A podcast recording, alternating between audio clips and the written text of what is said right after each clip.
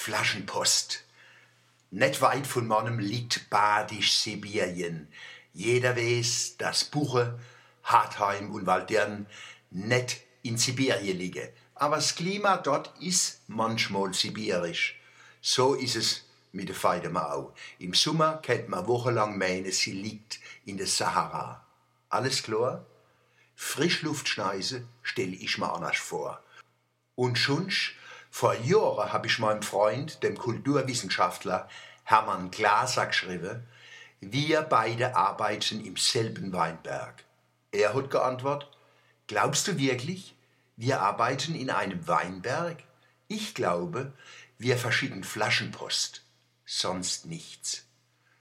Auf einmal habe ich verstanden, dass alles, was wir sagen und machen, auf eine unbekannte Reise geht. Unser ganzes Leben ist eine Nachricht von jemand Unbekanntem an jemand Unbekanntes. Die Einsicht macht's ihm leicht und schwer gleichzeitig. Schwer, weil man dafür verantwortlich ist, dass der, wo die Botschaft findet, was Gescheites rausholen kann. Aber es wird ihm auch leicht, weil man weiß, man ist bloß ein kleiner Text, vielleicht ein Gedicht, im Ozean von Wörter, Rhythmen und Melodien.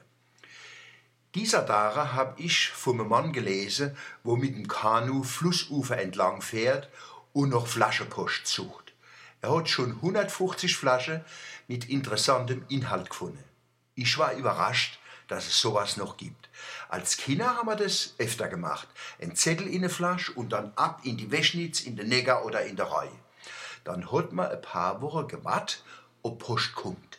Meistens ist nie was gekommen. Es kehrt viel Glück dazu, dass die Flasche gefunden und aufgemacht wird, der Zettel gelesen und dann noch beantwortet wird. Wie kann man in Zeiten, wo E-Mails und SMS milliardenfach durchs Universum fliegen, auf so eine romantische Idee kommen und Nachricht per Flaschenpost verschicken? Ich du als mein Fernweh und mein Heimweh in eine Flasche packe und in der Reihe schmeiße. Der schleppt sie in die Nordsee von da aus geht die Reis wackel, wackel, wackel in die Karibik, umkurvt Puerto Rico und wackelt durch den Panamakanal. Jetzt geht's weiter Richtung Neuseeland. Dort findet schönes Mädel die Flasche, macht sie auf, liest meinen Sehnsuchtstext und verliebt sich in meine Karikatur.